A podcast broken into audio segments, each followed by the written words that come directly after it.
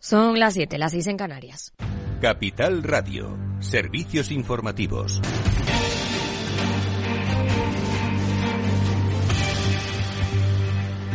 Buenas tardes. Pendientes a esta hora de la comparecencia del expresidente Donald Trump ante un tribunal de Manhattan para ser procesado por cargos penales. Sus abogados han anunciado que se declarará no culpable. Es el ambiente que hay a las puertas. Partidarios del expresidente se manifiestan frente al juzgado penal y en la otra acera los anti-Trump piden que sea arrestado. En cualquier caso, expectantes ante una acusación histórica. Trump se enfrenta a más de 30 cargos relacionados con fraude empresarial a raíz de una investigación derivada de un pago por su silencio a una actriz porno.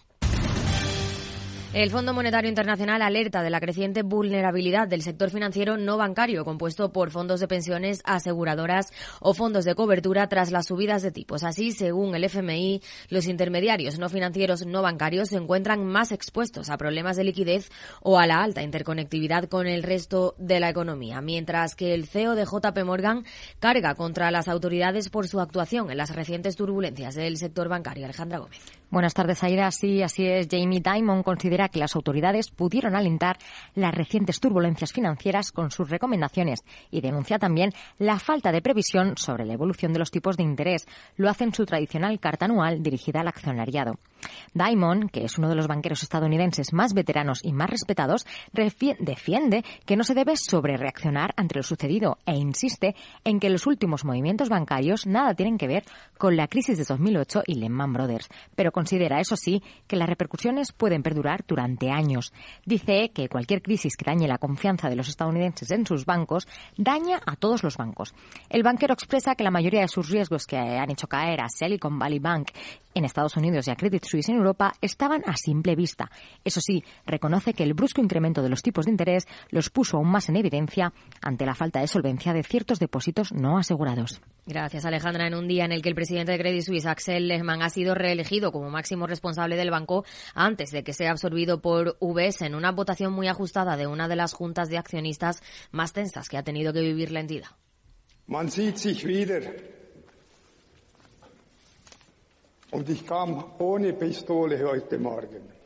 Decía uno de ellos que no llevaba pistola. Por cierto, que la Junta ha rechazado pagar 34 millones de retribución fija a la cúpula ejecutiva. Tras el rechazo de los accionistas, la Junta de Credit Suisse ha indicado que evaluará el resultado y determinará posibles medidas adicionales.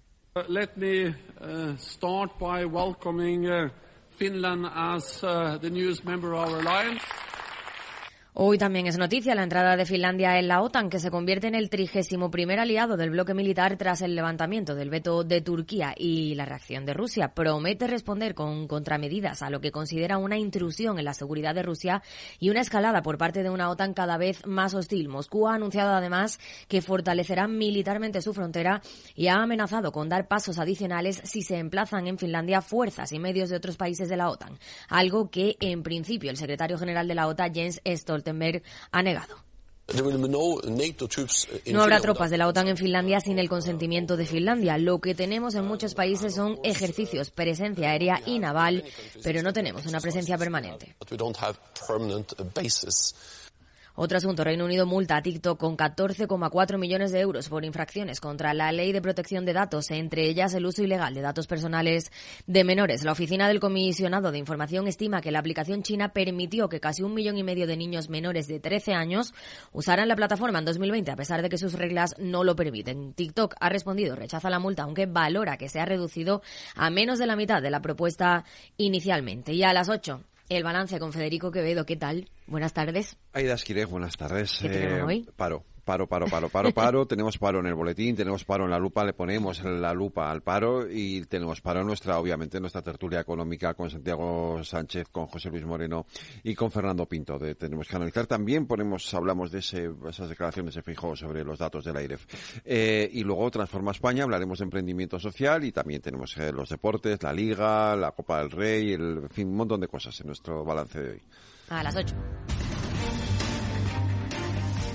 Tono negativo en eh, Wall Street con un Nasdaq que cae un 0,58%, mientras que en el mercado de divisas, según las pantallas de XTV, un euro se cambia por un dólar 0,946 centavos.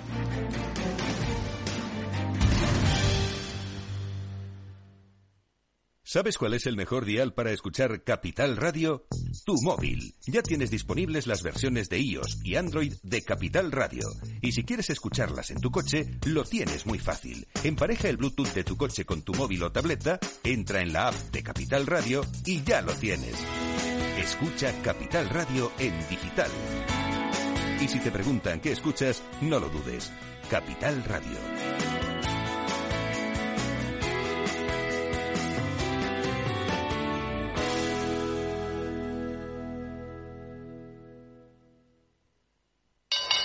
Inversor, compra acciones de bolsa. IBEX, DAX, Dow Jones y muchos más. Invierte en acciones y ETF sin comisiones hasta 100.000 euros al mes con XTB. Abre tu cuenta 100% online en solo 5 minutos. Un broker, muchas posibilidades. XTB.com. A partir de 100.000 euros al mes, comisión del 0,2%, mínimo 10 euros. Invertir implica riesgos. After Work, con Eduardo Castillo.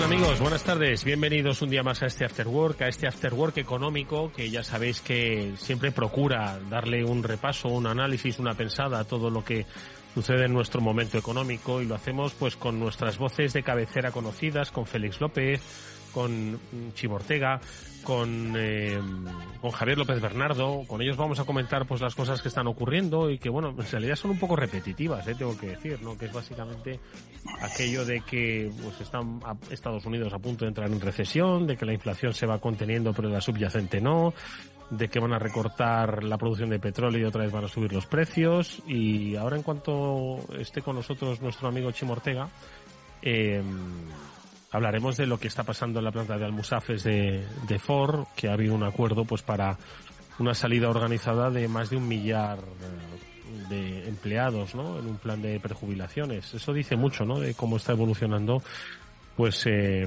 el sector del automóvil eh, y sobre todo cómo va a afectar ¿no? a una de las eh, de las grandes fábricas de las principales fábricas de nuestro de nuestro país ¿no? y ver un poco si hay un efecto en cadena o si esto es solo una cuestión que le afecta a Ford y por qué le afecta a Ford. Bueno pues de eso hablaremos y seguro que de muchas otras cosas más de lecturas que Félix López nos trae. Enseguida le voy a saludar así que nada vamos a comenzar. Está Víctor Nieva ahí en los mandos. Se va a notar esta buena música corre de su cuenta. Venga vamos allá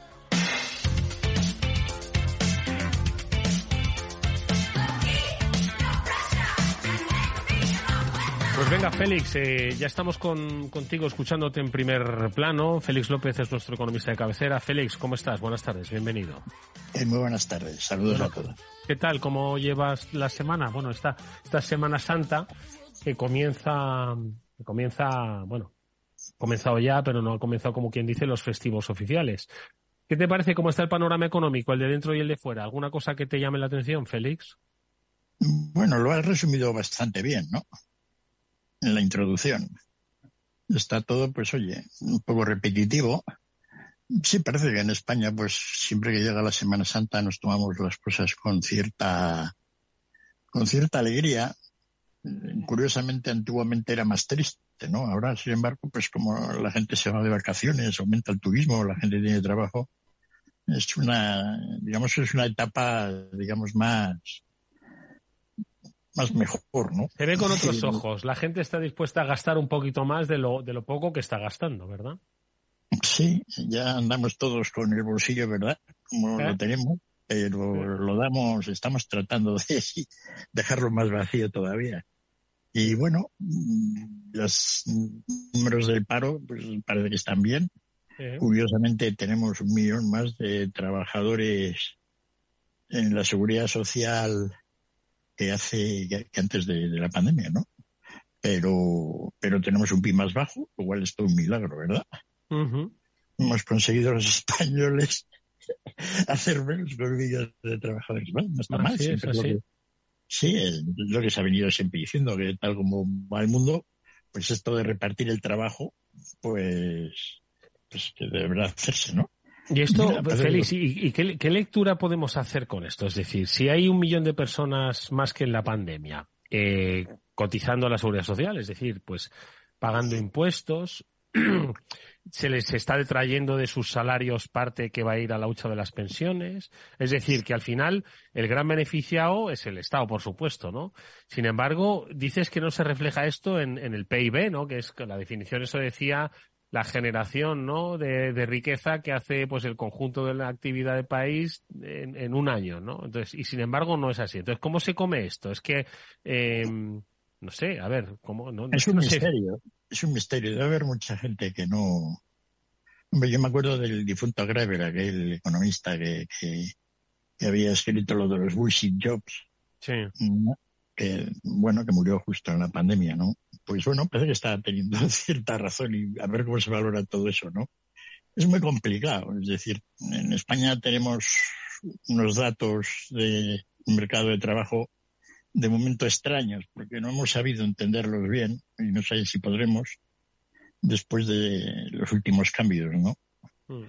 Pero, pero bueno, ahí está, ¿no? Es decir, estamos generando empleo, pero, pero bueno, pues, está viendo un poco las altas en la seguridad social por lo de siempre. La tercera parte, actividades relacionadas con el turismo, Mm. lo cual pues también, pero una otra tercera parte, temas relacionados un poco con hombre, servicios públicos amplios, ¿no? Sanidad, educación y el gobierno. Y, ya queda poco para lo demás, ¿no? Es decir, que, que, que, bueno, ahí estamos, ¿no? Y es todo, es todo, es todo complicado. En esta semana y en la anterior, pues ha habido como una especie de fiebre en tratar de, echarle la culpa de la inflación a los beneficios empresariales. Sí, sí, eso, eso he leído, ¿no? Que no eran eh, que eran los beneficios empresariales, ¿no? Que no eran, madre mía. O sea, primero fue Ucrania, ¿no?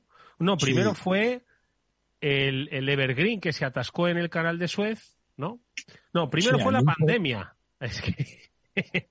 a ver, primero fue la pandemia, ¿no? Pues que esas cadenas de suministro se vieron alteradas. Luego fue el, Evergreen ese que se atascó en el canal de Suez. Luego fue la guerra de Ucrania.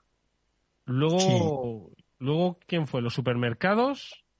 El puerto de San Francisco. El puerto de San Francisco. de Los Ángeles, perdona. Puerto de Los Ángeles. Puerto de Los Ángeles. Sí. Y luego los beneficios empresariales, ¿no? Los, chips, por meter ahí. Los chips, es verdad, la crisis de semiconductores.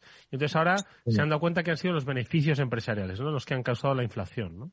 Sí, claro, ya hemos comentado aquí, ¿no? Fíjate lo que han ganado las empresas de automóviles. es cierto que cuando hay pues, problemas así, pues algunas empresas ganan dinero y, que no lo han ganado en esta pandemia, bueno, no pandemia, en esta situación de, inflación, pues está bastante claro, ¿no? Mm. Pero echar las culpas generales a la subida de los márgenes, por ejemplo, pues han subido los coches, mucho no. El transporte marítimo subió una barbaridad. No digamos, eh, no, no, digamos el petróleo y el gas, ¿no? Porque los árabes decidieron subir los márgenes. que sí, pero no. Es decir, a la hora yo estaba analizando bastante bien todos esos datos y los informes que, y, y, casi cuentan un poco lo contrario, porque en la mayor parte de las empresas de bienes de consumo aquellas que realmente pues pueden tener cierto poder, ¿no? Para, para subir los más, pues no han ganado más, ¿no? Mm. Es decir, han ganado sectores muy claros que sabemos los que son, ¿no? En el caso español, además, y europeo, pues, eh, pues casi todos extranjeros, ¿no? Salvo, digamos, los vehículos y, poco más, ¿no? Mm. Es decir, que, pero eh, nadie ha contado que realmente que realmente le ha ido bien, bien, bien, bien, bien en esta etapa de inflación, pero súper bien, es al gobierno. Hombre, por supuesto. es al que mejor le ha ido. Es decir, es una cosa absolutamente estratosférica, ¿no? Es decir, como, como, es decir, que, que los españoles pues teníamos el dinero que teníamos y ahora tenemos mucho menos, porque lo tiene el gobierno. Sí, sí. Que se nota que se lo está gastando. ¿no? Pues eso más sector público.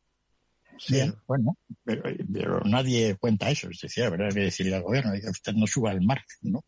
Sí, pero no te, no te creas tú que se nota que se lo gasten en el sector público, ¿eh? No, no, no se nota mucho. Es decir, que se lo gasta en el sector público es que, que, todo lo que es público pues vaya bien, ¿no? Y, y, y sea eficaz, sea moderno y, y, y bueno, sea beneficioso para el ciudadano, pero vamos, que hay cosas que todavía son muy se han, metido, se han metido unos cientos de miles de empleos ¿no? en todo el sector público español, aparte de, de aspectos de sanidad que no sabemos muy bien qué deben estar haciendo comparado con lo que hacían antes, ¿no? O sea que está ahora todo un poco confuso, ¿no? A la hora de, analizar.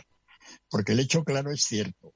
Pues hay más gente, en principio, cotizando la seguridad social y, por lo tanto, pues, aumentando los ingresos del gobierno, ¿no? Por, a través de las cotizaciones, etcétera, aunque muchas de ellas pues, están subvencionadas, etcétera. Y luego, bueno, pues no alcanzamos los niveles de renta todavía de, del año. Y fíjate, todo en medio de un desenvolvimiento exportador español otra vez brillante.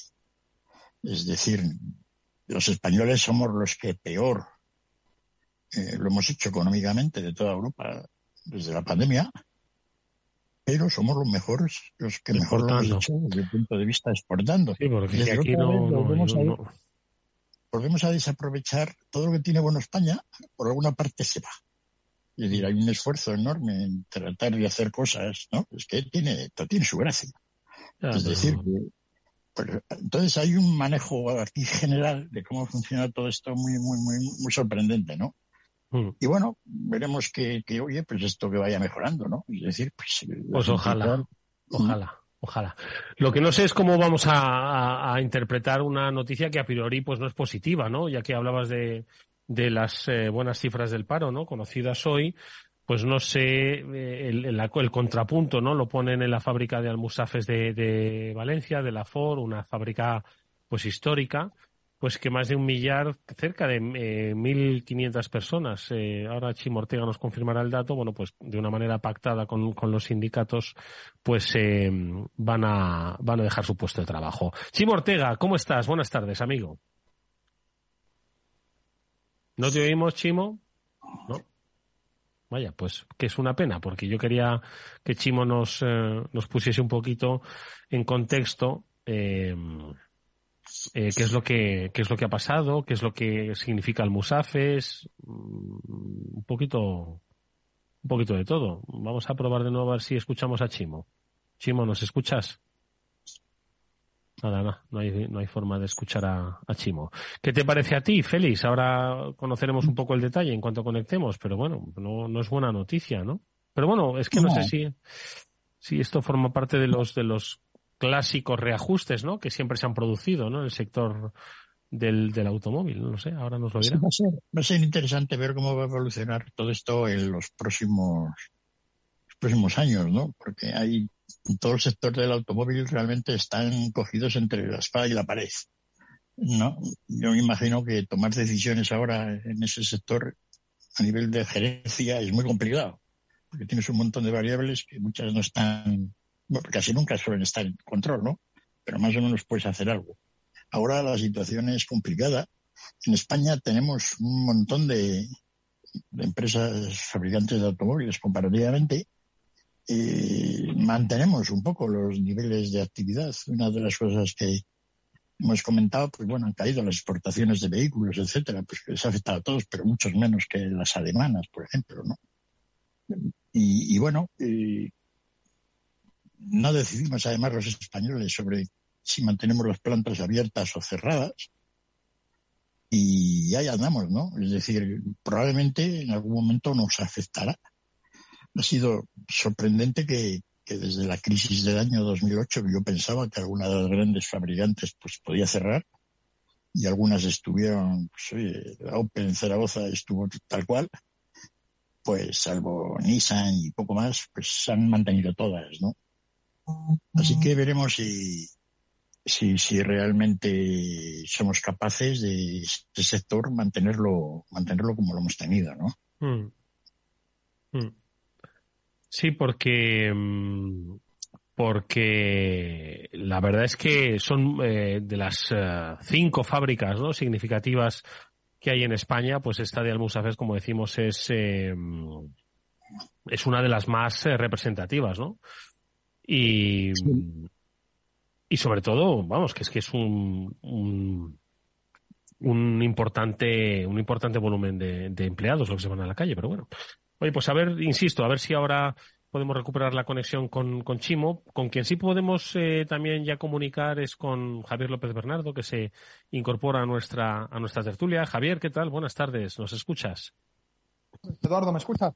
Te escuchamos perfectamente. A ver si ahora recuperamos a Chimo, que nos ponga un poco en contexto lo que está pasando en Almusafes.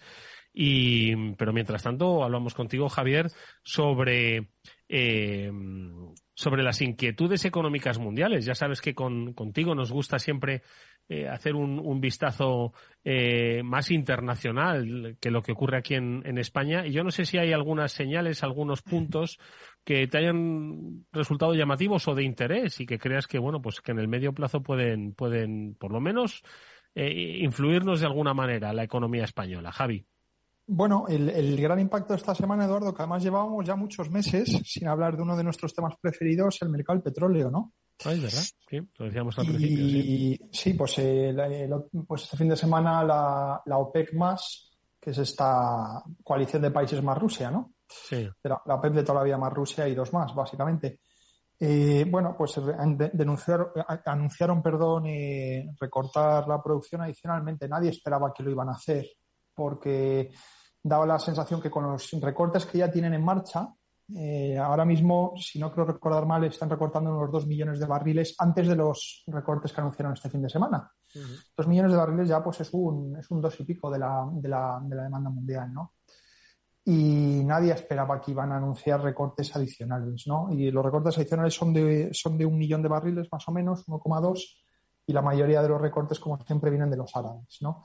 Esto tiene una lectura positiva, digo, lectura para para nosotros como españoles no tiene ninguna lectura positiva, Eduardo. Ninguna, ninguna, ¿no? No, porque al final los precios del petróleo, pues el otro día ya, ya, ya han saltado varios dólares, ¿no? Ya las, las, las petroleras, perdona Javier, van a tener la excusa de verdad para mantener estos precios y subirlo un poco, porque claro, estaban manteniendo unos precios altos cuando estaba el barril incluso más barato que cuando empezaron a subir estos precios. Y ahora ya van a tener la conciencia tranquila de poder decirnos que el sartenazo que nos pegan es por el recorte de la OPEP. Pero bueno, así funciona todo. Ahora, perdona, que te he interrumpido.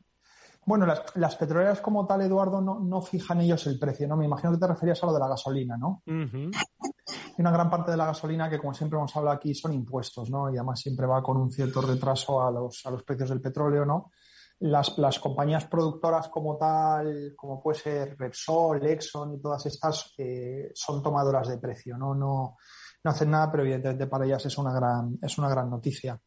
Eh, decía que, bueno, eh, desde el punto de vista de los productores de la, de la OPEP, la lectura es un poco, es un poco difícil, ¿no? La parte positiva es que hay una, hay una disciplina, ¿no? O sea, en cuanto estos se han acostumbrado a vivir ya con petróleo 80-90, y los, y los buenos hábitos, pues es muy difícil perderlos, ¿no? Mm. Eh, digo que hay una buena disciplina porque recuerda que siempre los que habían vivido como polizones, eh, beneficiándose de los recortes de los salarios, eran los rusos. Los rusos, como ahora están en esta especie de, bueno, que ellos han recortado, no se sabe muy bien la producción rusa y todo eso, pues sin duda se han beneficiado, ¿no? De los árabes, de que los rusos estén y después yo creo que la OPEP, eh, los árabes, eh, además de que haya consideraciones geopolíticas, de que puedan estar más enfadados o menos con los americanos, etcétera, están mucho más tranquilos respecto a lo que es el panorama de producción fuera de la OPEC, ¿no? En el sentido de, pues, del año 2016 hasta antes del COVID, el shale americano creció muchísimo, ¿no? Y eso es lo que siempre decían, ¿no? Y en cuanto pongamos los precios altos, pues el shale rápidamente, que es un productor que entra en el mercado muy rápidamente porque son, son, son ciclos de producción muy rápidos. Esto no es como empezar un nuevo campo y estar años. El shale americano es una cosa rápida, ¿no? Y eso a la OPEC le había, pues con perdón de la expresión, les había cojonado mucho. Decir, oye, en cuanto aquí suban los precios, pues vienen estos y nos, nos inundan el mercado de barriles. Ahora ya se está viendo que hay muchas cuencas de, Estados Unidos de shale, las que, las que están en, Dakota y algunas de Texas, ¿no? que no han recuperado los niveles de, producción pico que llegaron a alcanzar, dando un poco a entender que hay una mezcla de disciplina entre los productores americanos y, también un poco pues que probablemente a lo mejor estas cuencas ya han pasado el mejor eh, periodo de, su vida, ¿no? el periodo más productivo. Oye, pues eh, ahora seguimos hablando un poquito de, economía internacional, pero permíteme, Javier, que, salude ya a Chimo Ortega, que sí que hemos recuperado la comunicación con él, porque quiero que nos ponga un poco en contexto a nosotros y a los oyentes sobre esta noticia que, se ha producido esta misma tarde sobre el acuerdo para eh, eliminar pues casi 1.500 empleos de la fábrica de Almusafes y ver un poco la trascendencia ¿no? y el contexto en el que se desarrolla. Chimo, no sé si nos escuchas. Buenas tardes, ¿cómo estás?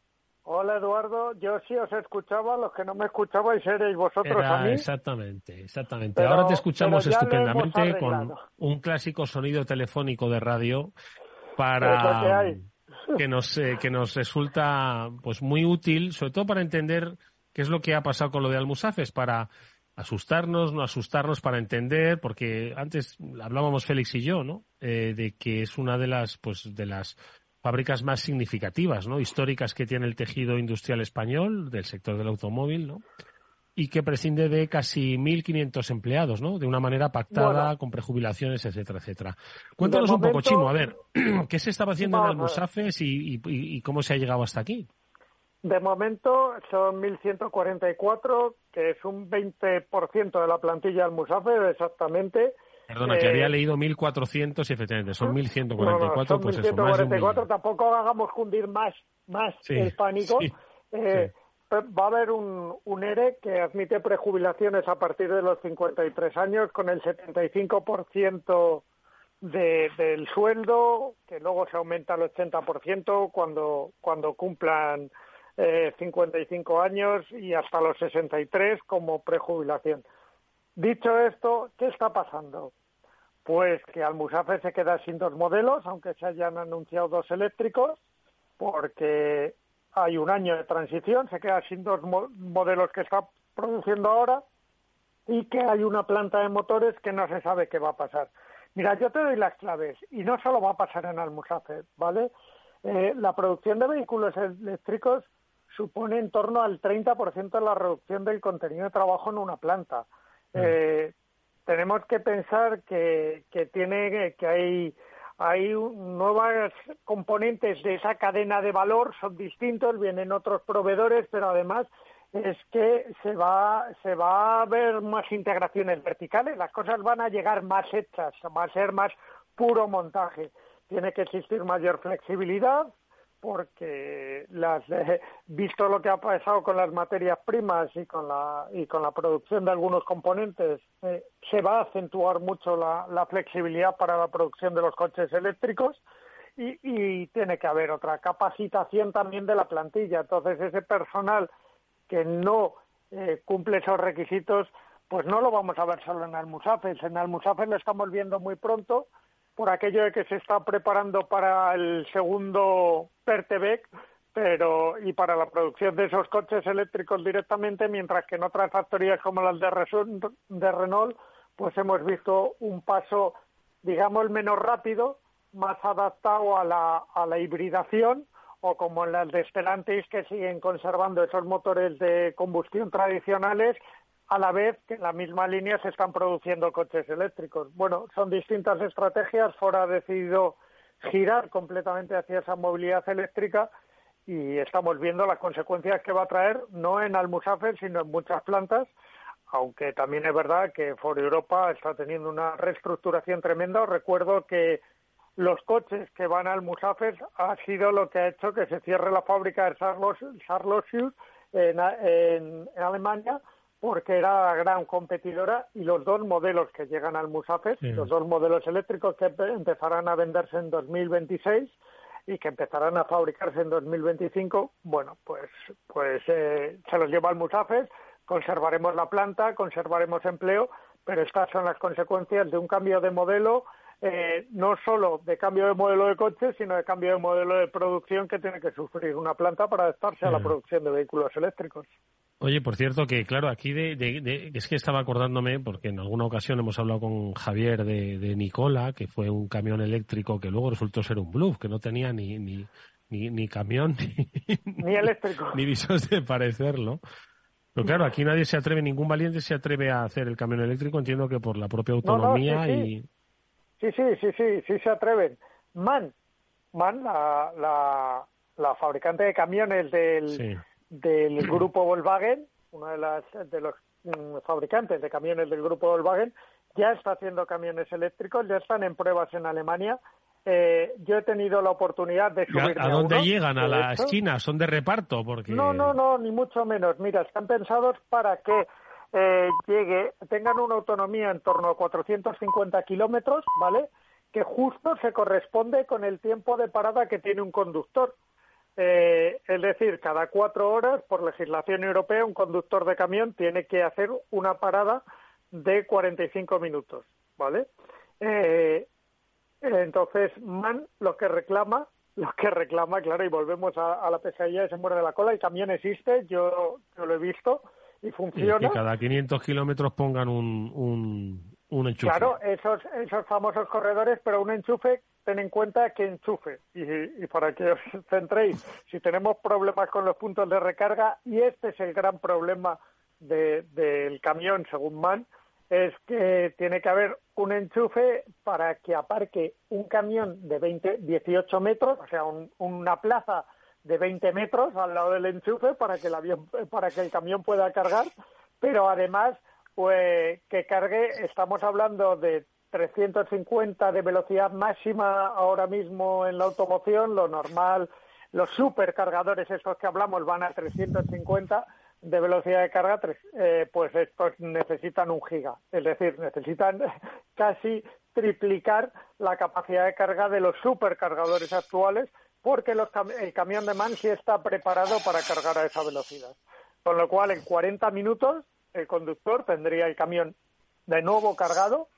Eh, en su parada obligatoria tendría que parar, enchufar el camión y cuando acabara la parada, antes de salir, se enchufara el camión y volver a la carretera. O sea, de acuerdo con la legislación, el camión es viable, eh, mantiene su capacidad de carga, pero el problema es eh, que no existe la infraestructura para hacerlo viable. ¿Qué hacemos, Javier? ¿Invertimos en camiones eléctricos o no?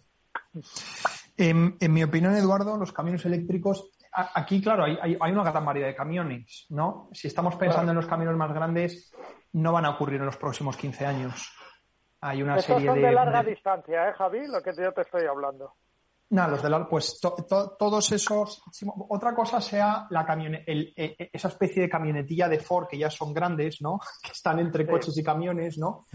Los camiones de larga distancia, que son lo que en Estados Unidos llaman camiones de clase 8, incluso camiones de clase 6 y 7, eh, e, esos no se van a electrificar en esta década, nada, es imposible. Y ya veremos en dos décadas y si alguna vez se llegarán a electrificar, ¿no? Las, las, las, dificultades técnicas que entraña eh, electrificar esta parte de, la flota comercial son, son tan grandes, para empezar, que, muchos camioneros viven de la carga que llevan, ¿no? Entonces tú ponte a decirle al camionero eh, que, pues, que tiene que llevar, eh, además de eso, un peso de la batería que, que, por el momento es absolutamente descomunal, ¿no? Luego los temas que comentaba Chimo de los puntos de recarga, ya no solo instalarlo, ¿no? Sino sí que tengan suficiente potencia porque sí, los camioneros pararán cada cuatro horas, pero, pero como la mayoría de la gente sabe, paran más o menos a la misma vez. Quiero decir, repuestan por la noche, repuestan a la hora de comer, con lo cual no es solo poner una, una, una capacidad de carga, ¿no? Que, que, que, llegues ahí a 400, 500 kilómetros, ¿no? Es simplemente que además, eh, pues, pues que esté capacitada para que todos puedan cargar a la vez, ¿no? Y luego, luego lo que decía el Chimo también, la, la, velocidad de carga, ¿no? Un camionero no puede estar ahí con el tiempo perdido a que se le, se le cargue el camión, ¿no? O sea, eso, eso, eso no va a ocurrir, ¿no? Yo creo que camiones de batería eléctrica, eh, la tecnología obviamente va a avanzar, pero no sé si los veremos alguna vez. Fijaos lo que os digo. Eh, a, a, nivel comercial, pues que a lo mejor pues, pues FedEx y todas estas compañías grandes o Amazon que quieran electrificar una parte de su flota y sobre todo que hagan recorridos cortos y que puedan eh, pues ir a la estación y recargar, ¿no? Pues algún cubo de basura, ¿no? Pues bueno, pues algunas de esas cosas sí, sí, sí veremos, ¿no? Pero yo veo muy lejos la electrificación. Yo creo que si se llega a hacer alguna vez será a través de, en vez de baterías con, con hidrógeno, ¿no? Que es lo que opina mucha gente que para distancias de largo plazo es una solución mejor, pero ahora mismo a nivel económico y a nivel tecnológico está años luz, ¿no? De que eso se pueda implementar, en mi opinión. Sí, pero hasta que hasta que eso suceda, si es que sucede, Félix, ¿verdad que alguien se, se, lo va a llevar crudo? Bueno, yo estaba viendo que incluso ya avioncillos de 20 plazas van a poder volar con, con motores eléctricos. No sé si se montará alguien, pero, es, decir que está esto avanzando. Es cierto que los problemas, todo lo que han contado Chimo y Javier, pues es cierto, ¿no? Yo también pienso. Yo, pues pensando a lo bruto, pues dices, bueno, y los barcos, ¿no? Todo, todo lo que se mueva. Todo lo que se mueva. Es decir, va habiendo una serie de, de según se va haciendo todo más grande, la cosa, curiosamente, pues es más, más complicada, ¿no? Para el tema, para el tema eléctrico. Yo, yo creo que sí que vamos a ver un buen número de camiones eléctricos. No sé si los de larga distancia, esos que tienen que parar todos a la vez para que tomen el desayuno y, la comida, pero, pero lo que contaba Javier de camiones de tamaño medio, ¿no? En rutas más cercanas, que vayan y vengan, ¿no? Todo eso yo creo que sí lo, sí lo vamos a ver, ¿no? Va a depender mucho también de, bueno, pues cómo termina todo esto que hemos visto del petróleo, ¿no? Es decir, de momento, petróleo hay mucho en el mundo, ¿no? Probablemente. Petróleo hay mucho en el mundo y, y, y, uniones europeas hay pocas, ¿vale? Y comparadas con el resto del mundo, es muy pequeña. No, pero que el petróleo siempre se ha dicho pues que se iba a acabar, ¿no? El pico y etcétera. No, el problema es pues que sobra. La OPEP no sabe qué hacer para no gastar, no producir, ¿no? Porque le sobra, ¿no? Y tienen que ir recortando. Va a ser muy interesante ver en esta movida qué va a ocurrir con si los precios pasan de 100 dólares, ¿no? Porque yo creo que se va a desatar una especie de, de fiebre anti-OPEP. ¿no? que siempre la ha habido, pero muy soterrada, es decir, de tomar medidas grandes contra un monopolio. Como ya nos hemos calentado y hemos investigado algo sobre el tema ruso, pues eso va a pasar por ahí, ¿no? Y eso yo creo que lo temía la PEP hace unos meses, que este tema ruso les pudiera afectar de alguna manera, pero vamos a ver cómo lo manejan, ¿no? Porque... Pues ya te digo yo, que nos van a decir que vayamos a pie y que no usemos el coche ni nada que consuma petróleo para hacerle el boicot a la OPEP. ¿sabes? Sí, bueno, pero ya, ya se irán ocurriendo cosas, ¿no? Porque evidentemente, eh, bueno, me, ha sorprendido nunca, no sé legalmente cómo estará eso, ¿no? Que no se hayan, que nadie haya hecho un acusado a López, un tribunal europeo de Estados Unidos, de derecho de la competencia, y ponerle sanciones. Sí, bueno, Una cosa curiosa. En fin, vamos a hacer una brevísima pausa. Vamos a escuchar un consejo y ahora seguimos hablando de otros temas. Venga.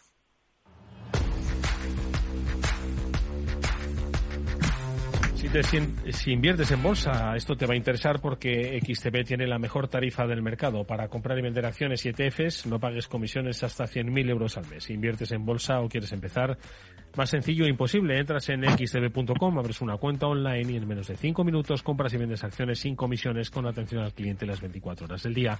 ¿A qué estás esperando? Ya son más de 660.000 clientes los que confían en xtb.com, que es un broker con muchas posibilidades. A partir de 100.000 euros al mes, la comisión es del 0,2%, mínimo 10 euros. Invertir implica riesgos.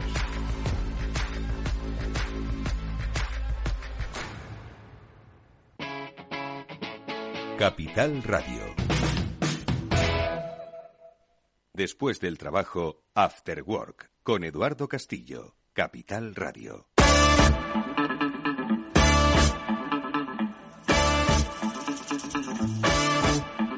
Bueno, yo no sé si, además de lo del petróleo, Javier, hay algún otro aspecto en el panorama internacional, aunque bueno, yo creo que es el más destacado, ¿no? Que también haya llamado la, la atención, o por lo menos tu atención. ¿Qué has visto por ahí? Bueno, antes de comentarte, Eduardo, quería comentarte unos numeritos de los camiones, ¿no? Porque no quería dejar mi comentario de así antes. Ah, ¿te ha gustado lo de los camiones? Me ha gustado, me ha gustado. Además que es, un tema, es un tema que lo he estudiado hace recientemente. Sí, eh, conozco muy bien una empresa que se dedica a la fabricación de transmisiones automáticas para camiones, ¿no? Entonces es un sector ahora que, lo está mirando. Pero para que te das una idea, por ejemplo, en Estados Unidos, eh, el, el, peso mayor que puede soportar un, eh, que, está por ley permitido a llevar un camión son 40 toneladas, 40 eh, toneladas, que son unas 80.000 libras, ¿de acuerdo? Es el peso legal. Los camiones, y eso incluye todo, la carga, ¿de acuerdo? Más lo que es pues el, peso del propio vehículo, ¿no? Eh, los camiones que decía Chimo, que son los, los, más largos de recorrido de clase 8, son camiones que ya empiezan a partir de las 33.000 libras. ¿De acuerdo? Entonces, claro, tú dile a un camionero cuyo, cuyo camión entero a lo mejor pues pesa unas 40 toneladas, que de esas 40 toneladas, unas 7 o 6 se tienen que ir en la batería. Mm. Eso, es, casi el 20% de, de todo el de, de, todo el peso, ¿no? O sea, es, es mucho dinero para dejarse, para dejarse por ahí. Por eso te digo que ya no es un tema que tengan que recargar, ¿no? Y si hay paridad de, fabricación, que es que además te cuesta más, más, más del doble ahora mismo. O sea, el, el, coste de, comprar un camión de, de, batería frente a otro de, de pues un diésel, ¿no? Pues es que es, es básicamente el doble, ¿no? Eh, entonces, luego eso no lo compensas, no lo compensas ni, ni con, ni con ni con comodidad, que es lo que comentábamos, ¿no? Ni, ni además con lo que llaman los camiones la capacidad de carga, ¿no? El payload, no, no, no, no lo amortizas. Entonces, yo creo que eso va a tardar mucho. Hace, si te, no sé si te acuerdas, hace 12 años, al empezar la década del 2010, ya teníamos coches eléctricos. La penetración era, era mínima. Y fíjate que 12 años después, en una cosa que es relativamente fácil de electrificar, fíjate el progreso que se ha hecho, ¿no? Eh, quitando China y algunos países nórdicos, que es curiosamente los países donde se han dado más ayudas, los avances han sido mínimos. Eh, los desafíos ingenieriles para todo el tema de los camiones, pues imagínate lo que será de 12 años, ¿no? Eh, yo creo que lo que tenemos ahora, lo que ha sido la evolución del vehículo eléctrico, para mí ese es el caso más optimista, con diferencia, que puede vivir el mercado de los camiones eléctricos de aquí a dos décadas, ¿no? Y para mí sería lo que habría que fijarse como, como caso súper, como digo, súper optimista. De hecho, eh, Chimo, Javier ha dado en la tecla, ¿no? Y es que la industria del, de los componentes sea, se tiene que transformar. Es decir, tú lo has dicho, es que ahora pues un, un coche eléctrico eh, bueno, el motor, quiero decir, el, que fabrica carburadores, pues estará pensando, ¿sabes? Que, que, que, va a ser mañana de su, de su empresa centenaria, ¿no? Entonces, todo así. Entiendo que tendrá que haber una reflexión. No lo sé que después de escuchar a Javier, eh, si, si piensas de otra manera. Yo también creo, a ver, yo eh, os contaba que una, una empresa consolidada como MAN está desarrollando un camión eléctrico porque lo de Nicola fue un bluff, ¿vale? Pero, pero es verdad que, que yo también creo en el hidrógeno como el como el como el combustible del futuro para, para el transporte pesado, para la aviación, para los barcos que decía Félix, porque parece el más el más razonable. Es verdad que estos nuevos combustibles sintéticos, pues que, que al fin y al cabo también usan la base de hidrógeno eh, y, mezclado con CO2 y bueno, pues también pueden ser una solución, pero pero yo creo en el hidrógeno mucho para el transporte pesado en cualquiera de sus en cualquiera de sus ramas, vamos. Eh, tampoco veo lo del camión como como 100% posible. En media de, en media y corta distancia mm, se, va a ser la última milla va a ser eléctrica seguro, eh, porque además ya no es que sea más práctico o menos práctico, es que nos quita la contaminación de las ciudades. O sea, no es que no la emitamos, que en esa polémica podríamos seguir entrando, no es que no la emitamos en otro sitio, sino que, que, la, que es que, que, que podría ser en, en cualquier que lo quitamos de, de donde realmente respira la gran mayoría de la gente y donde más contaminación hay. Por eso yo creo que en la ciudad de ser eléctrico en el transporte tiene que haber muchas más alternativas. A día de hoy, eh, lo que se viaja sigue siendo diésel, os lo digo. Eh, parece que nos hemos cargado el mercado, pero una cuarta parte del mercado de esos coches siguen siendo diésel y es la gente que viaja, principalmente con el coche. Yo a mí lo que, me va a sustituir el hidrógeno. La atención de, de este de esta esta nueva movilidad eléctrica es eh, pues un poco el debate que nos están, o sea, no el debate, perdón, sino la forma en la que se está introduciendo de una manera creo que un poquito agresiva, ¿no? Creo que los tránsitos, las convivencias, los equilibrios, de acuerdo, pues no, no se están produciendo y por eso yo creo que hay tanta polarización en cuanto al, al uso del coche eléctrico, tanta crítica y, y de alguna forma pues se posiciona. Mira, Eduardo, aquí hay un problema. Eh, estamos legislando a una velocidad eh, que no es cierta, ¿vale? Yo te voy a poner un caso. Eh, para que un cargador instalado en, en, una carretera, por no decir una ciudad, que también, ¿eh? Pero en una carretera para esos nudos, para que haya esas conexiones en carretera y se puedan usar esos coches eléctricos, eh, esté autorizado a funcionar cuando ya está instalado y conectado, eh, el plazo medio son nueve meses, ¿vale?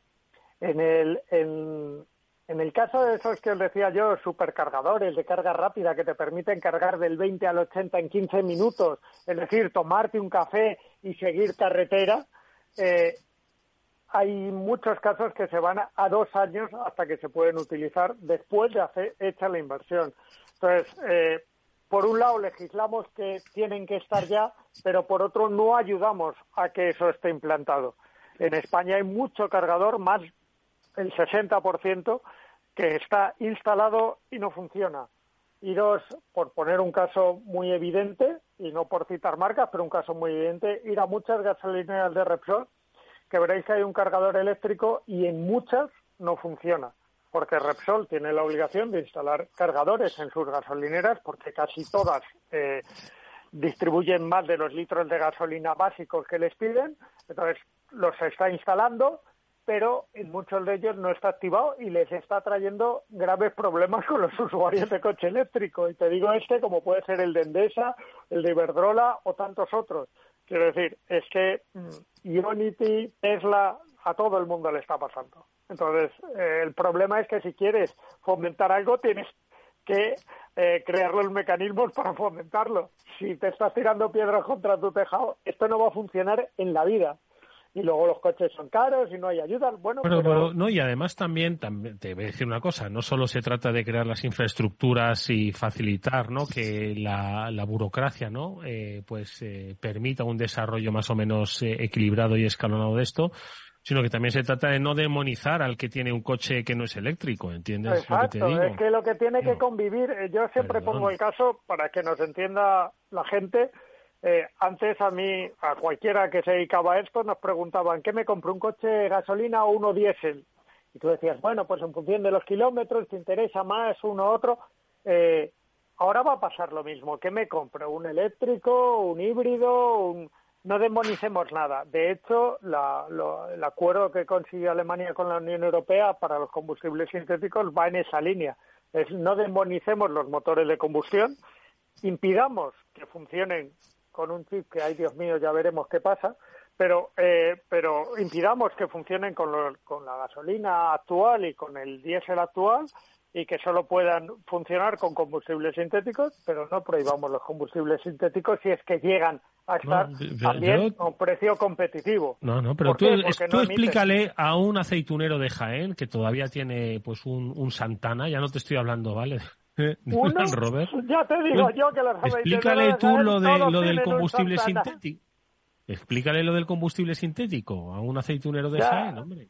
Ya, Eduardo, pero si la legislación te obliga a ir allí, antes o después iremos allí. Es decir, ¿qué pasará? Eh, que habrá mucho mercado de retrofit. El retrofit es cuando se adapta un vehículo, la combustión de un vehículo, a otra tecnología. Ahora, hace años, esto hace tres o cuatro años, sufrió un impulso tremendo porque los motores de combustión se adaptaban para funcionar con gas, ¿vale? Y esto suponía saltar una etiqueta, es decir, aquel coche que era etiqueta C o aquella furgoneta, sobre todo se hizo mucho en furgonetas que era etiqueta C, si funcionaban con gas, eh, pasaban a ser etiqueta E, ¿vale?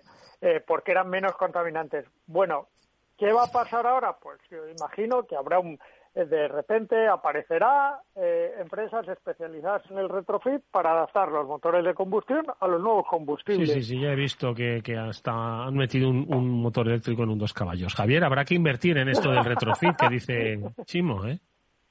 Sí, puede ser interesante, Eduardo, sí.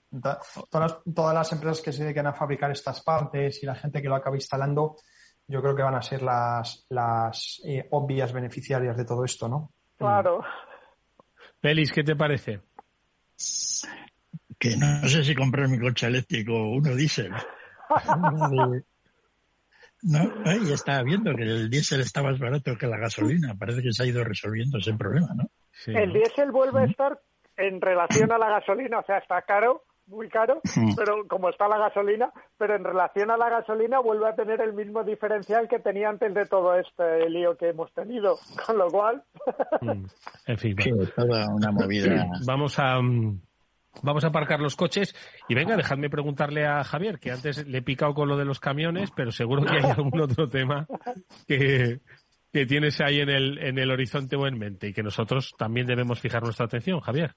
Bueno, yo creo que el otro tema, no sé si lo habrás comentado con Félix en los últimos programas, ¿eh? o sea que si, me, si lo habéis comentado me, me cortas, pero yo creo que eh, al, igual que no soy muy optimista con, con lo rápido que va, la tecnología de los camiones va a avanzar, pero no soy muy optimista respecto a ese avance, eh, lo de la inteligencia artificial sí que parece que va a avanzar rápido, ¿no? Mm. el otro día lo comentaba, lo comentaba con Félix, bueno, no sé, no sé si lo comentasteis, pero Elon Musk y una serie de otras personalidades publicaron una carta abierta. Sí, Steve Wozniak, ¿no? Fundador de Apple también y tal, ¿no? Sí, pedían una, pedían una moratoria, ¿no? De, del avance de seis meses, ¿no? Mm. De, que se debían parar todos los desarrollos y que, y que el chat GPT-5, que se espera para finales de año, eh, pues que básicamente se parase. Hay gente incluso dentro del mundo de la inteligencia artificial, investigadores muy famosos. El, uno de los más famosos del mundo se llama Eliezer Yudkowsky. tiene podcasts muy buenos y escribe muchísimas cosas. Eh, recomiendo a nuestros oyentes que vayan a... Él decía básicamente que, no es que tenía que haber una moratoria de seis meses, sino una moratoria de décadas. Dice que ya el nivel que se espera que vaya a alcanzar el chat de GPT-5 eh, pues es básicamente incomprensible incluso para sus propios creadores y que esto pues en algún momento que no sabemos cuál es. Él pone un poco la metáfora de la, rana que la cueces y en qué momento pues está cocida o no, poco a poco, ¿no? Que es una cosa gradual y él dice lo mismo, ¿no? Que en qué momento esto se nos va a ir de las manos y, y pues puede presentar pues una amenaza absolutamente pues, de acuerdo con él, pues la amenaza más seria que tenemos, más que el cambio climático y más que ninguna otra cosa. A mí lo que no, no, habíamos hablado Félix y yo de este de este tema. Lo que sí que me llama la atención ayer, no, cuando ha sido ayer hoy, ay, no me acuerdo, un, diario nacional, El Mundo, para, para no decirlo, ha publicado en portada una foto eh, eh, elaborada por inteligencia artificial que representaba a Pablo Iglesias y a Yolanda Díaz ¿no? Pues juntos de la mano sonrientes, ¿no? Pues a menos que uno esté en la cueva, pues sabrá que están pues las, las dos formaciones de izquierda pues que no se acaban de entender, ¿no? Entonces, eh, a mí lo que me llama la atención, Javier, de todo esto, es que efectivamente empezamos enero hablando de ChatGPT, del, del GPT-3, yo no, sinceramente ni me acuerdo, ¿no? Y, hoy estamos hablando del 5, estamos hablando de una serie de líderes que están pidiendo, líderes, ¿no? Opinion makers del mundo tecnológico moratorias. Y me, me, me, me, llama mucho la atención el desarrollo, el ultradesarrollo que ha tenido en tres meses, porque es que en diciembre estamos hablando de metaverso y nadie ha hablado de inteligencia artificial y hoy estamos hablando de que se nos está yendo de las manos, ¿no? ¿Qué es lo que ha pasado estos tres meses? Que realmente ha aprendido mucho esa inteligencia artificial. Entonces, como la película esa de, de Terminator o, o, o esto es un poquito una burbujita. No, eh, eh, desde luego que burbuja no es. Eh, simplemente esto, pues, utilizar un poco el lenguaje de las ciencias es un cambio de fase, Eduardo. Estas cosas avanzan de manera progresiva, de acuerdo, y los, de hecho, los investigadores de inteligencia artificial, el propio campo ha tenido muchos inviernos, en el sentido de que pensaban que ya iba a ser el momento y hasta que no han desarrollado esto de las, de las redes neuronales, que parece ser que es una herramienta pues que es muy potente y que simplemente con poner redes neuronales unas encima de otras, pues alcanzas cosas muy potentes, la verdad es que no mm, avanza de manera progresiva, ¿no? Lo que pasa es que ahora ya, eh, en cuanto empezamos a ver que tiene unas aplicaciones absolutamente directas, ¿no? Pues es cuando empezamos a, en los últimos años ha habido muchos concursos de programas de inteligencia artificial que estudian las, las, la estructura de las proteínas, que estudian muchísimas cosas y ha habido grandes avances, pero claro, esto ha sido pues efectivamente un cambio más, ¿no? Y, es, y esto va, y esto va a seguir yendo hacia arriba. Todo lo que es tecnología digital, ya sea a nivel de fabricación de semiconductores, eh, Big Data o, todo el tema de biología, de la secuenciación genética, todo lo que sea digital o, sea susceptible de manipulación digital, va, a seguir avanzando a velocidades exponenciales, ¿no? Y de aquí a una década, pues en este sentido, el mundo en el que vamos a vivir no lo vamos a reconocer. ¿Qué te parece, Félix? No, que, que efectivamente hace cinco meses nadie sabía, sabíamos de esto en teoría. Y los expertos y mucha gente lo sabían que iba a ocurrir. Pero no te lo acabas de creer hasta que lo ves y te metes en, en, ChatGPT 4 y, y, empiezas a trabajar. O como yo he hecho, pues modifico fotografías, etcétera. Y dices, joder, lo que acabo de hacer, ¿no? Y entonces te das cuenta, pues eso, que, que, que, que, el futuro está complicado. Es decir, yo creo que va a haber dos grandes guerras de la humanidad, ¿no? Una va a ser contra la inteligencia artificial y otra contra los drones, ¿no? Y va a ser algo, algo guerrero, ¿no? Porque tal como va evolucionando esto, por eso la idea de poner una moratoria pues tiene una cierta lógica. Pero claro, como el mundo está tan dividido, pues poner de acuerdo a toda la gente en que eso se, sea una mora, pues no, no, no parece muy, muy, muy factible, ¿no? Y ahí volvemos a lo de siempre, hasta qué punto por los seres humanos vamos a ser capaces de, de alguna manera, coordinarnos bien. Mm. Problema gordo, ¿no? problema gordo que, que está ya muy, pues esto, lo de la singularidad, que se hablaba ya hace tiempo, ¿no? Pues bueno, pues está llegando, es decir, se sabía que va a ocurrir, ¿no? Y efectivamente, no sabemos cómo todavía, es decir, qué, qué, qué, qué, camino va a seguir esto. Pues claro, es que tiene tantos, ¿no? Y todos potencialmente peligrosos. Por otra parte, está el camino bueno, es decir, con la inteligencia artificial y pues yo ya estaba haciendo cosas que antes no hacía. Y, esto en manos de científicos les ahorra una cantidad de trabajo, les abre posibilidades de explorar cosas noveas. Mm. Es decir, como herramienta, como herramienta de creatividad es absolutamente imparable, ¿no? Pero, pero bueno, así va a ser, ¿no? Es, es curioso porque hasta que no lo ves, hasta que el perro no te muerde, pues entonces los perros son todos buenos. ¿no? Y ahora pues ya nos han mordido. Es decir, ya, ya todos hemos probado cómo funciona eso. Y dices, anda, mira. ¿no? Y a partir de ahora, pues, el hablar sobre ello va a ser imparable, ¿no? Porque, eh, como dice Javier, pues dentro de unos meses van a venir nuevos programas. ¿no? Y lo que te ten en cuenta que todos los meses yo creo que van a salir más de mil, más de mil productos de inteligencia artificial. Bueno, dicho, dicho, dicho así, la verdad es que no voy a decir la palabra, pero en fin, por lo menos eh, inquieta cuando menos. Bueno, pues si os parece, lo seguiremos hablando. Yo creo que la, de momento ChatGPT nos dejará disfrutar la Semana Santa. Oye, que nos tenemos que despedir, Chimo Ortega, Javier López Bernardo y Félix López. Gracias amigos por este tiempo de radio. Nos vemos la próxima semana y a todos ustedes eh, que nos vamos. Eh, agradecer a Víctor Nieva la gestión técnica del programa. Disfrutad estos días, aunque mañana, por supuesto, volveremos a tener más temas de Venga, hasta entonces, adiós.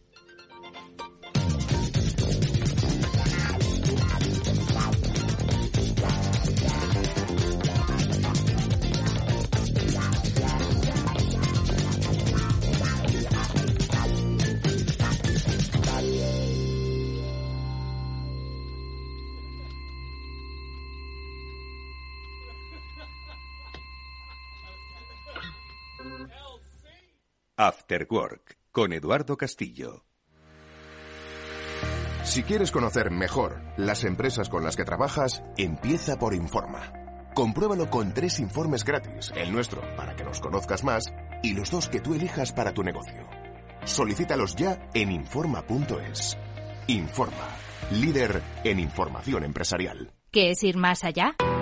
Con Arval podrás llegar donde te propongas de la forma más sostenible y asegurar un mundo mejor contribuyendo a la seguridad en carretera, al futuro de las ciudades y a la calidad de vida. Ser responsable sin tener miedo al liderar el cambio. Arval, la transición energética arranca aquí. Más información en arval.es.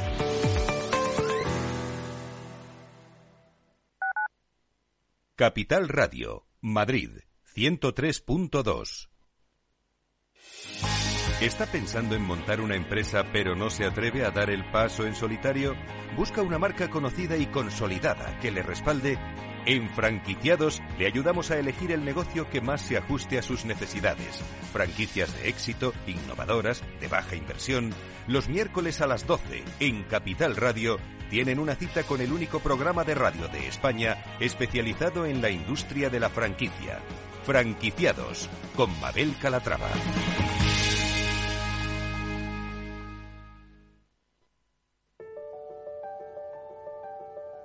Capital Radio lanza el nuevo formato de Cripto Capital, todos los lunes a las 3 de la tarde con el maestro de trading algorítmico Carlos Puch Sajibela. Lo que nadie te cuenta, escúchalo en Cripto Capital.